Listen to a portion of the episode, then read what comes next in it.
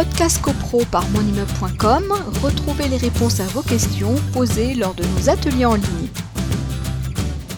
Euh, on a une question de Frédéric Collet qui nous dit, euh, au vu de la loi Elan, ne va-t-on pas créer une nouvelle profession conseiller en achat?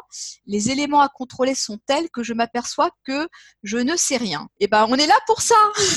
Alors, voyez-vous, c'est non mais c'est pertinent comme question parce que à force de créer des nouvelles professions, etc.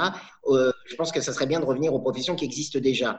Euh, comme je le disais tout à l'heure, euh, on, le fait systématiquement sur le site Mon Immeuble, mais même à titre professionnel, je le fais. Faut surtout pas, on procède pas par amalgame parce que ça serait pas juste vis-à-vis de, des gens qui font correctement leur travail. Tout ça pour vous dire que quand vous achetez par le biais euh, d'un agent immobilier, cet agent immobilier donc astreint à des heures de formation portant, bah, quand on, on a on fait de la transaction, bon, on doit connaître euh, le process évidemment euh, particulièrement. Donc l'agent un devoir de conseil. C'est pas simplement un monsieur ou une dame euh, qui a des clés dans sa poche et qui ouvre l'appartement et qui dit bah voilà vous avez la cuisine et puis regardez-moi ça, la vue que vous avez sur le Panthéon ou je ne sais quoi. C'est pas ça, c'est pas que ça. C'est aussi de vous de, de, tirer votre attention sur sur les, les différents éléments. Mais c'est vrai que sans être un grand, un grand professionnel en la matière, c'est vrai qu'une fois qu'on a visité et qu'on va voir euh, les, avantages que vous procure euh, visuellement euh, l'appartement et éventuellement ces quelques inconvénients, mais qui certes mineurs,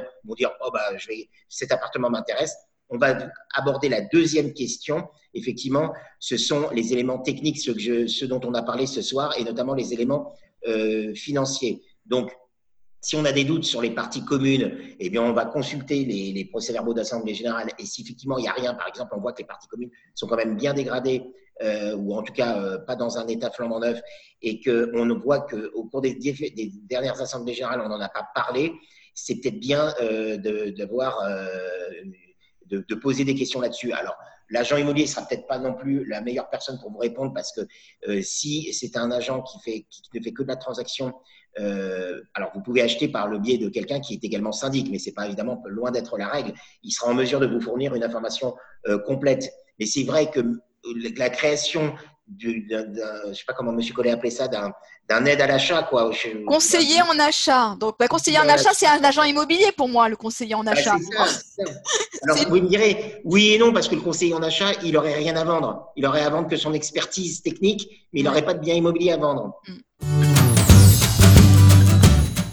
Podcast CoPro par monimmeuble.com, retrouvez les réponses à vos questions posées lors de nos ateliers en ligne.